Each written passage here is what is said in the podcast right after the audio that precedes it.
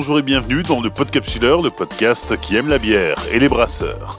Nous poursuivons notre première saison à la découverte des brasseries belges. Depuis 2016, la bière belge est inscrite au patrimoine culturel immatériel de l'UNESCO. La tradition et le savoir-faire belge sont très riches, il y a différents styles de bière, comme les bières d'abbaye, les triples ou les gueuses, qui font la fierté de tout le pays.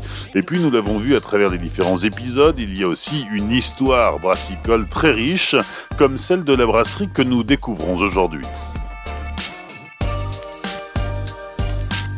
Saison 5, épisode 9, Mick van Malkebeke, brasserie de Rec à Herzl.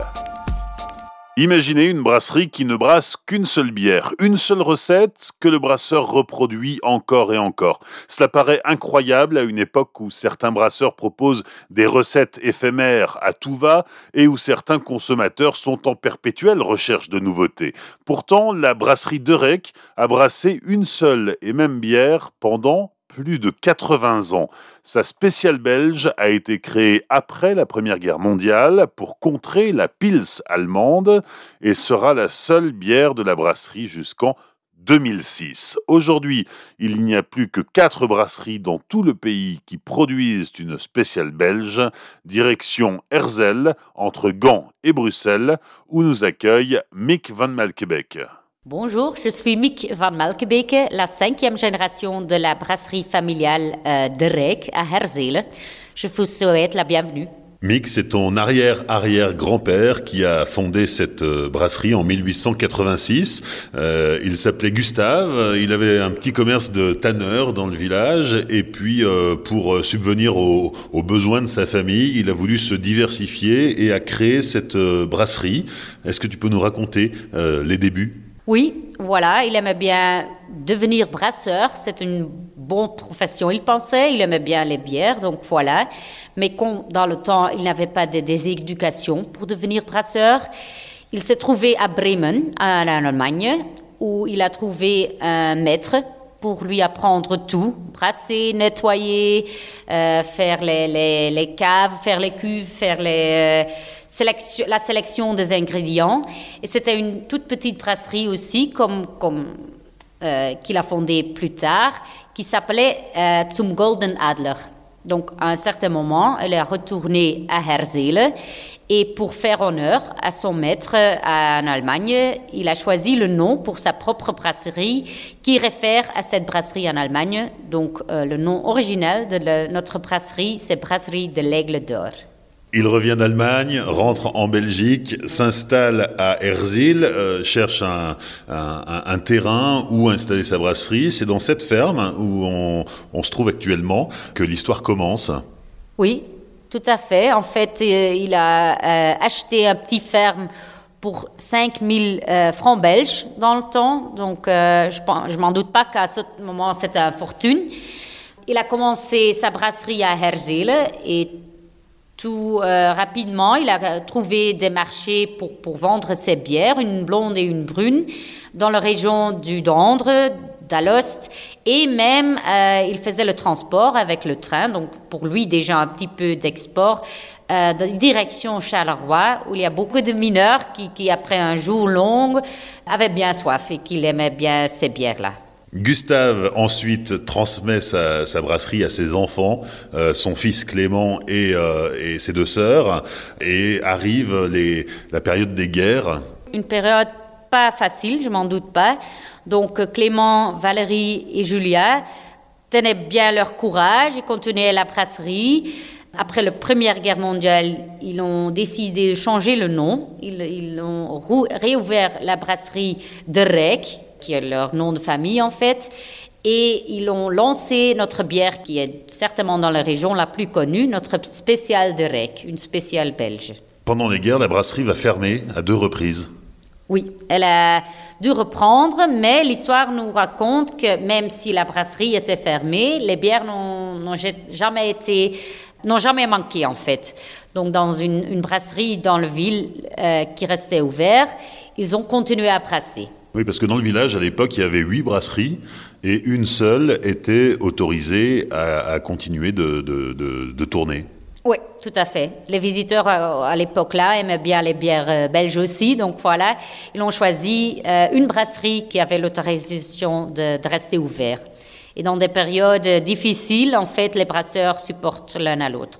Et effectivement, c'est à cette période-là, pendant la, période des guerres, qu'elle va changer de nom euh, pour euh, devenir la brasserie de Rec, euh, tout simplement parce que l'aigle d'or, c'était peut-être trop connoté, c'était un, un, insigne pour ceux que tu appelles les visiteurs. Voilà, c'est ça.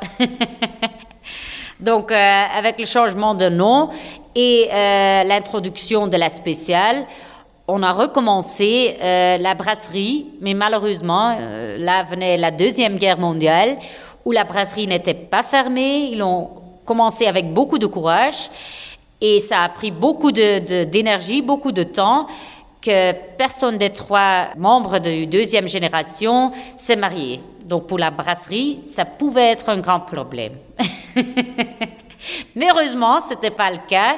Comme il avait des, neveux, Paul et Gustave, les fils de leur frère qui ne travaillaient pas à la brasserie, qui ont rejoint la brasserie et qui ont continué la brasserie comme la troisième génération. On va revenir sur la, spéciale de REC euh, lancée après la Première Guerre mondiale. Historiquement, c'était les, brasseurs belges, la, corporation des brasseurs belges qui euh, euh, voulait créer une bière spécifique pour contrer d'une certaine façon la pile allemande. Oui, dans les périodes de guerre, ils sont remarqués pas seulement que beaucoup de leurs brasseries ont été fermées, mais aussi bien que le marché de bière, que leur clientèle commençait à boire des bières qu'avant n'étaient pas connues sur le marché belge, des pils. Les pils, euh, qui était un style typique pour l'Allemagne, pour le Tchéquie. Donc, on s'est rendu compte que voilà, si on, aimait bien reprendre notre marché, il nous faut une, bière qui est assez accessible en taux d'alcool, assez buvable, comme un pils. Mais comme les, les brasseurs belges étaient tellement fiers de leur, de leur tradition, de leur know-how en fait, qu'ils aimaient bien faire un style que même si toutes les brasseries de, Belgique faisaient ce propre bière, que chaque brasserie pouvait faire sa propre identité ou sa propre style dans ce bière. C'est en fait pour cette raison qu'ils ont choisi le nom spécial belge. Qu'est-ce qu'elle a de spécial, la spéciale belge? Euh, pour commencer, c'est le jeu des ingrédients qui est unique. Euh, on n'utilise pas seulement le malt euh, de pils, on utilise aussi les maltes plus spéciales, plus, plus brûlés, plus qui donnent en fait la couleur tellement typique. Donc, tous les bières spéciales belges ont une couleur ambrée ont bien le, goût de malt, mais un goût de malt qui est plus prononcé et plus euh, différente que seulement euh, celle de, malt de Pils, qui, sont plus pâles. Euh, et ce qui est unique aussi, que certainement dans cette période-là, on a fait le choix pour utiliser trois variétés doublons dans cette période et même encore. Pour nous, c'est notre ingrédient la plus cher. Donc, ils aimaient bien faire un, point là pour dire voilà, on n'est pas du tout euh, battu là, on, va créer quelque chose de spécialité qui est tellement bon que tous les Belges ou tous les consommateurs belges vont rejoindre euh, les bières belges. À l'époque, euh, toutes les brasseries belges avaient leur bière spéciale, ou presque. Aujourd'hui, c'est devenu rare. Il n'y a plus que quatre brasseries en Belgique qui produisent une, une bière spéciale qui produisent une bière spéciale belge. Oui, c'est malheureusement, il, n'en reste quatre. Deux plus petits, entre euh, notre spécial de REC, et les deux les plus connus, que peut-être les gens connaissent aussi, c'est le, le, Palm, c'est le, le, de Koning euh, d'Anvers. Donc, s'ils connaissent celui-là, ils, savent bien que la palme, c'est tout à fait différente que, que la bière de Koning, aussi bien que la spéciale est tellement unique qu'elle n'est pas la même chose que, que, que Koning. Mais en fait, ce qu'ils ont en général, c'est leur couleur et leur jeu d'ingrédients. Et qu'ils sont haute fermentation. C'est une grande différence avec les pils. Alors on reprend le fil de l'histoire familiale. Euh, la brasserie a été fondée par Gustave. Son fils Clément et ses deux sœurs reprennent la, brasserie au début euh, du XXe siècle. Ensuite, il transmet, euh, Clément transmet la brasserie à ses neveux puisqu'il n'a pas d'enfants. Et ta maman, qui arrive dans la brasserie à son tour, est la fille de Paul, l'un des neveux de Clément. Est-ce qu'on suit? Oui, c'est correct. En fait, c'était pas tellement évident. En fait, comme euh, il y a plus de 40 ans que, le style brasseur, c'était pas vraiment une profession que mon grand-père avait rêvé pour sa, sa fille innocent. Il, il pensait, bah, il n'y a pas seulement brasser la bière, mais certainement le, brasseur qui va au café aussi. Et tout ce qui est là, il pensait que c'était pas idéal pour une, une, une jeune fille, quoi. Donc, il, pour très longtemps, il pensait que voilà, ça durera mon temps et ça reste à la troisième génération. Heureusement pour nous, si tu dis aux enfants, tu ne peux pas faire quelque chose, ah voilà, euh, maman, ma maman était bien convaincue qu'elle pouvait le faire et comme ça, voilà, elle a été à Gand et elle est devenue euh, en fait la première brasseuse féminin licenciée en Belgique. Donc pour nous, c'est bien quelque chose qu'on a bien faire. Pour elle, c'est euh, une évidence. Elle dit toujours, voilà, maintenant il a un grand sujet, les femmes et les bières. Elle fait déjà tellement longtemps qu'elle n'aime pas qu'on porte trop d'importance, mais je pense que c'est bien quelque chose qu'on peut dire, quoi, comme c'est pas, pas une évidence et c'est bien unique. Certainement que c'est déjà la deuxième génération qui portait femme à la brasserie Drake. Et voilà, avec la cinquième génération, il a une troisième. La cinquième génération, c'est toi et ton frère Bram, euh, qui euh, aujourd'hui travaillaient euh, tous les deux à la brasserie et vous êtes les deux seuls enfants d'Anne, donc il n'y a, pas d'autres frères et sœurs qui seraient partis faire autre chose. Non, tout à fait, voilà. Et pour tellement longtemps, on s'est dit, voilà, jamais de notre vie, c'est trop dur, il y a beaucoup de travail, beaucoup d'épreuves, beaucoup de choses qui changent, ça, ça demande vraiment beaucoup d'énergie, euh, on l'a vu avec notre maman. Mais à certains moments, voilà, on se réalise, déjà quatre générations, plus de 100 ans, est-ce qu'on va être la, première génération qui dit, voilà, ça ne nous intéresse pas? Donc petit à petit, on s'est rendu compte que c'est vraiment une, obligation, pas par notre maman, mais par, euh, pour nous-mêmes, pour à un certain moment, au, même temps, euh, essayer en, tout cas. Et voilà, on est là. Euh, 135 ans plus tard et avec une, euh, cinquième génération qui est fière de continuer l'histoire et la tradition. Oui, la brasserie fête cette année ses 135 ans. Euh, ce qu'on n'a pas dit, mais qui est important à souligner, c'est que pendant presque un siècle, c'est-à-dire à la sortie de la Première Guerre mondiale jusqu'en 2006, euh, la brasserie de Rec n'a produit pratiquement qu'une seule bière, sa spéciale, avec un, une, petite, euh, une aparté à l'occasion des fêtes de fin d'année, avec une bière un peu plus forte. Mais sinon, la référence unique de la brasserie, c'était la spéciale belge de Rec. C'est ça, donc c'est vraiment notre bière de base qui est encore la base de toutes nos autres bières. En 2006, on a sauté, on a pris le risque d'investir dans une ligne d'embouteillage et de commencer une, gamme de bières plutôt euh, plus forte en taux d'alcool. On a introduit des blondes qu'on n'avait pas encore. Euh, donc pour nous, c'était vraiment euh, une, opportunité, mais en même temps un risque pour voir, voilà, on va investir tellement et espérons que les gens aiment bien les spécialités qu'on lance sur la marché. Non seulement il n'y avait qu'une référence de bière, mais en plus, il n'y avait pas de ligne d'embouteillage et toutes les bières sortaient de la brasserie en fût. Oui, seulement en fût.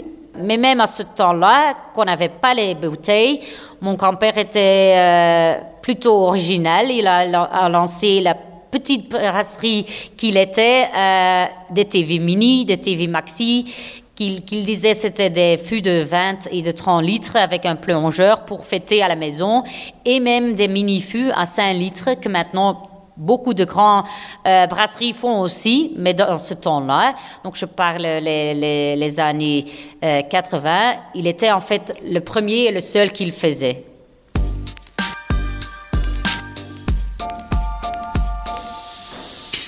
Mick, on se retrouve dans la salle de brassage avec euh, cette euh, vieille cuve hein, qui date euh, d'après-guerre mais qui a dû être réinstallée puisqu'évidemment les Allemands confisquaient tout ce qui était en cuivre et les cuves de la brasserie d'Orec n'ont pas échappé à la règle. Non, ça c'est vrai. Donc dans la salle de brassage qu'on utilise maintenant, il y a encore euh, le, tank de brassage et euh, de filtration qui sont encore en cuivre, comme certainement les générations avant nous étaient bien convaincus que ça donne quelque chose de valeur, de, goût aux bières. Je pense qu'il y a beaucoup de théses et beaucoup d'études qui, qui ont euh, étudié cet effet-là. On ne sait jamais. Euh, peut-être que si c'est vraiment le cas, mais ce qui est le cas, que au moment-là, et petit à petit, vous verrez, si on continue dans la brasserie, on renouvelle et on, va moderniser. Et malheureusement, même si on veut, la cuivre, c'est plus, c'est plus une bonne idée pour la porte-monnaie. En ce moment, c'est la filtration. Oui. C'est ta maman qui a brassé euh, ce matin. Oui, c'est un jour vraiment hectique en fait. On est en train de brasser notre euh, pièce de résistance, l'Iron Triple, euh, qui a été élue des trois fois meilleure triple d'Europe. Donc on est tellement fiers. Et la demande en volume pour notre brasserie, c'est certainement une, une plus grande volume en comparaison, par exemple, avec la spéciale. Donc, on brasse plus beaucoup que, les autres bières. Et la filtration, voilà, ce qu'on fait, c'est séparer la liquide, pas encore de la bière, une jeune bière, euh, des maltes. Euh, Drèche. Ah oui, voilà. Et euh, cet après-midi, il y a le fermier qui vient le chercher pour les vaches. Hein. On a des vaches bien contentes dans la région si on brasse. Et alors le mou s'écoule par euh, trois robinets. Ouais. Il part où? On va le repomper à eau dans, le grand tank où on a fait l'abrassage. On va le réutiliser pour euh, bouillir et on va à ce moment-là ajouter euh, l'eau blanc aussi bien que quelques épices secrets. On vient de monter un étage, on, est ici au-dessus de la salle de brassage, devant le concasseur. Alors il y en a même deux. Euh, il y a celui qui était euh, utilisé euh, juste après-guerre et qui aujourd'hui aurait sa place dans un musée. Et puis un autre concasseur qui lui aussi n'est plus de la dernière génération, mais qui fait encore du bon travail. Oui, tout à fait, tout à fait. Comme j'ai dit, on a encore des grands rêves. Donc petit à petit, on est en train de renouveler toutes les choses, mais beaucoup de nos collègues disent aussi, voilà, ce concasseur-là, autant qu'il fait ce qu'il doit faire, en fait, restez, laissez là. Comme il y a beaucoup de, choses à renouveler dans une brasserie, euh, je pense que l'abrassage, c'est la plus importante. Comme j'ai dit déjà, euh, la cuivre est devenue vraiment, vraiment chère. Donc, petit à petit, malheureusement, pour, pour euh, pour la tradition, mais la cuivre va disparaître, elle va être petit à petit remplacée d'inox. Et le concasseur, je pense bien que ça sera le dernier à, s'en aller, comme il fait encore ce qu'il doit faire. Mais qu'on a quitté la, ferme, le site historique de la brasserie, pour venir dans ce nouveau bâtiment qui se situe juste à côté et qui abrite les, tanks de fermentation. Tout à fait. Comme on a euh, bougé de une bière, la spéciale belge, jusqu'à neuf bières, il nous faisait, où on avait bien besoin de nouvelles réfermentations, tanks de réfermentation. Comme c'est vraiment euh, le point où on avait euh, des grandes différences avec la spéciale, qui est une bière basse en taux d'alcool, donc qui reste deux semaines, au lieu que la triple qui doit rester pendant des mois. Donc pour nous, c'était important d'investir dans des tanks, dans des nouveaux bâtiments. Et comme vous sentez aussi, euh, on est dans, le lieu où on, on met la bière dans des bouteilles. on voit au loin la ligne d'embouteillage. Alors c'est euh, relativement neuf dans la brasserie, puisqu'on l'a dit, elle date de, elle, est arrivée dans la brasserie en 2006. Euh, mais déjà, il va falloir la changer, ou en tout cas, vous y réfléchissez? On a réfléchi, mais aussi bien, on a bien commandé une nouvelle. Euh, pour, au moment qu'on a commencé, on ne savait pas comment les gens euh, vont accueillir les nouveaux bières, aussi bien que pour nous, c'est une nouvelle histoire de faire l'embouteillage. Donc voilà, à ce moment, on a choisi de faire une ligne à 8 têtes qui fait 1600 euh, bouteilles dans une heure. Mais à ce moment-là, où on voit bien que, par exemple, la triple, la bière Steinol, que la, euh, Clément, qui est là dans, l'été, sont aimés beaucoup et la demande est tellement grande en temps normal. Donc, on a eu eu une année qui n'était pas comme, on avait rêvé au moment qu'on a mis la nouvelle magasin ou le nouveau magasin, mais en tout cas, la demande reste et l'enthousiasme reste qu'on a décidé de, renouveler euh, la ligne d'embouteillage et normalement dans 2022 on va euh, avoir une ligne qui a la capacité de faire la double.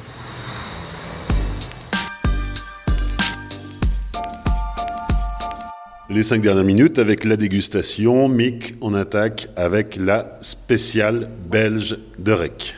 Oui, voilà, comme c'est notre bière euh, depuis longtemps et en taux d'alcool aussi, c'est un bon début. surtout comme une bonne euh, balance entre les maltes, les houblons. Comme vous voyez, une belle couleur ambrée, euh, un, nez, pardon, un peu des deux, de, malt et doublon, et un goût avec certainement aussi là la balance entre les deux. Donc pas seulement le, goût maltais, que la plupart des bières plutôt en, base en taux d'alcool comme les pilsons, et c'est aussi bien la fermentation haute qui donne une palette plus complexe, plus euh, prononcée par exemple. Et ça, c'est en fait c'est un art hein, de, euh, créer des bières en taux d'alcool plus basses, mais qui sont pleins de plein de goût une belle mousse, je dirais. La couleur, comme, comme je disais, vient de, des maltes, plus euh, spécialité, plus euh, foncé en couleur. Et c'est ça qui donne euh, la couleur petit peu de, des caves, de, de, cuivre, et qui est tellement typique pour la spéciale belge, en fait. Hein, pour, pour oser utiliser ce nom-là, il faut la couleur ambrée.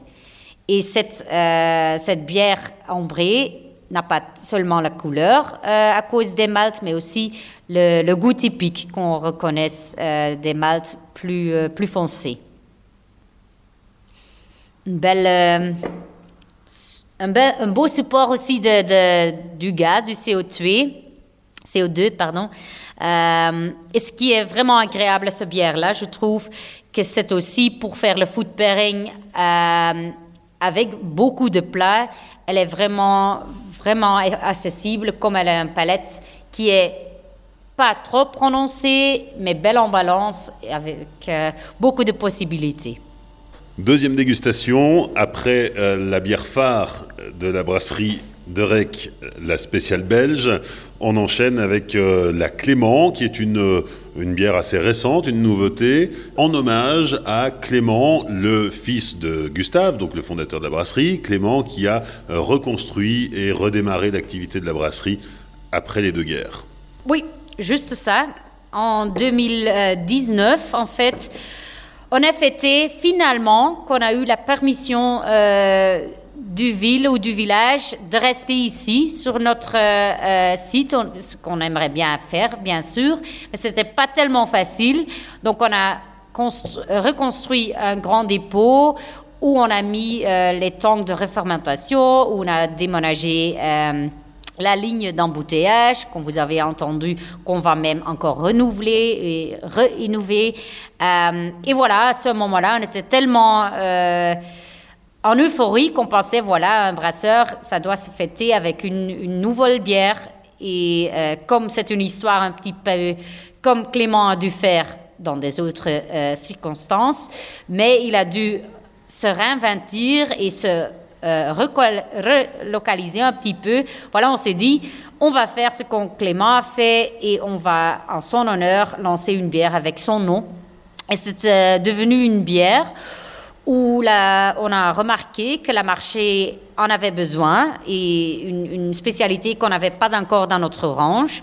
Donc on a choisi de faire une euh, bière assez buvable qu'un pils ou même que notre bière spéciale belge, euh, la Derek, mais euh, qui est blonde et avec une amertume plus prononcée, plus houblonnée.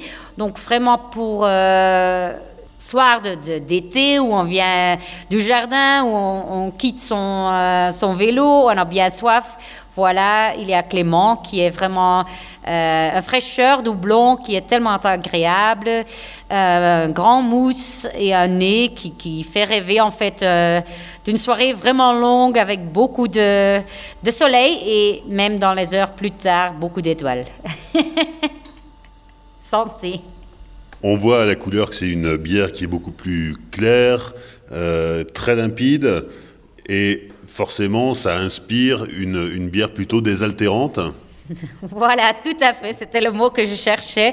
Et c'était vraiment le but. Bien sûr que toutes nos bières sont, bien euh, désaltérantes, mais certainement avec son taux d'alcool, euh, elle, elle, veut plutôt plus l'invitation d'en avoir deux, trois, quatre, euh, dépendant combien de temps vous pensez d'avoir une bonne soirée. Et surtout, elle a l'avantage d'une bière de spécialité, même si elle est assez basse en taux d'alcool, a une palette de goût plus prononcée, plus complexe. Euh, de nouveau, qui, donne beaucoup de, euh, possibilités euh, avec un plateau de tapas ou n'importe pour, pour fêter avec des, amis. Quoi. En bouche, certainement l'oublon. Hein. On a choisi un houblon vraiment fraîche, une, une américaine. Euh, aussi bien la mousse est plus, euh, plus prononcée qu'avec la spéciale, qui, a une saturation plus basse, euh, typique pour le style. Ici, on a choisi de, supporter en fait la fraîcheur de l'oublon avec une, saturation plus forte, de nouveau pour être vraiment désaltérante.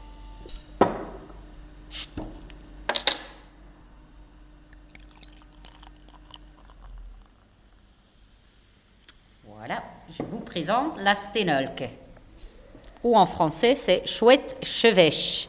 Donc ça fait référence à un tout petit hibou qui normalement habite dans notre région des Ardennes flamandes. C'est en 2008 qu'on a été contacté par euh, un projet rural avec le nom Regional Landschap van de Vlaamse Ardennen. Donc un un projet qui supporte tout ce qui est des animaux et des, plantes dans les Ardennes flamandes.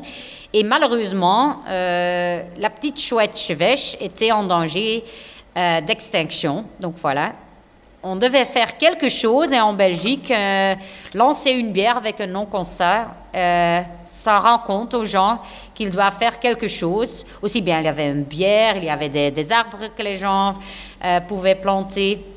Mais avec la bière, euh, pour nous, c'était un projet ludique en fait, dehors de notre zone plus confortable peut-être, d'expérimenter un petit euh, avec des épices, avec des goûts ou des, des, des balances qu'on n'avait pas fait encore.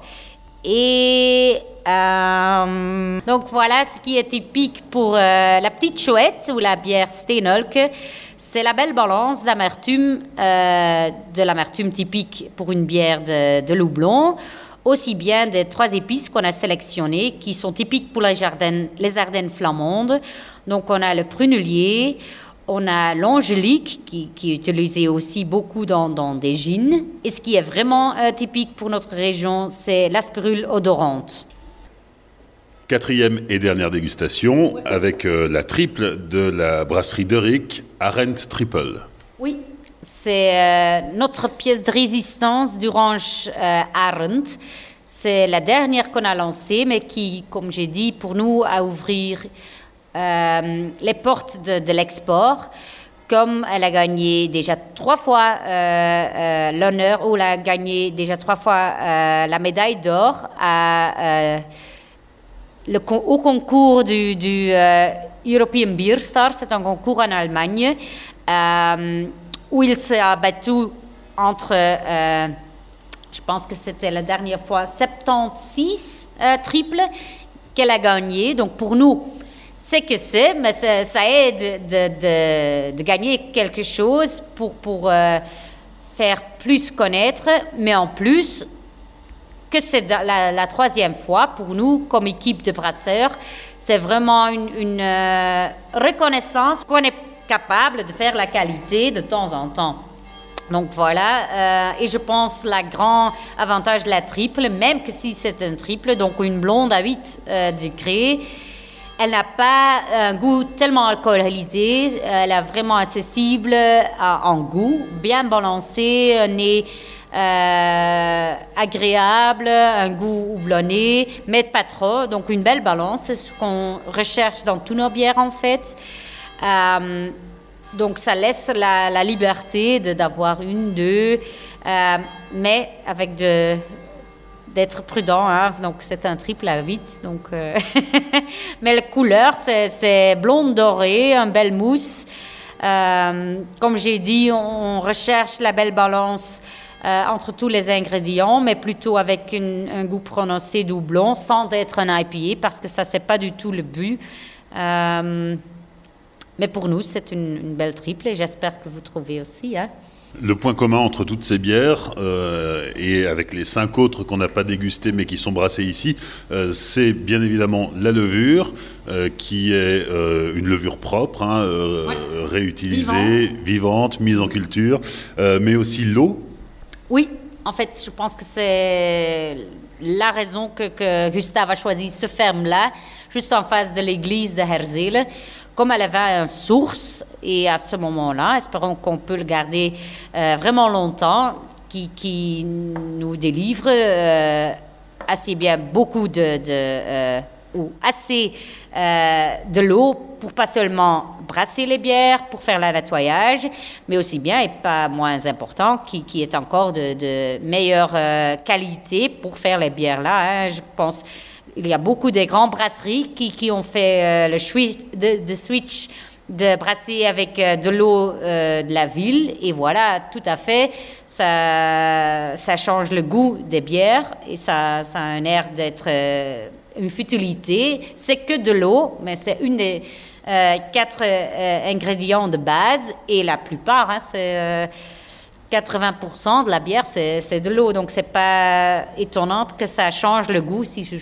tu, changes euh, l'eau. Donc, certainement, ça détermine le goût, aussi bien avec euh, notre levure qui, a été euh, cultivée par mon grand-père et que pour nous est une grande richesse qu'on peut le recultiver brassage après brassage. On fait aussi une coopération avec le KU pour sauvegarder vraiment ce cette euh, euh, strain de, de, levure. Donc, c'est vraiment sécurisé. On ne sait jamais dans une brasserie. On fait beaucoup de changes de température, qu'il y a un incendie, on ne sait jamais. Donc, à ce moment-là, on, on a un backup. Donc, voilà.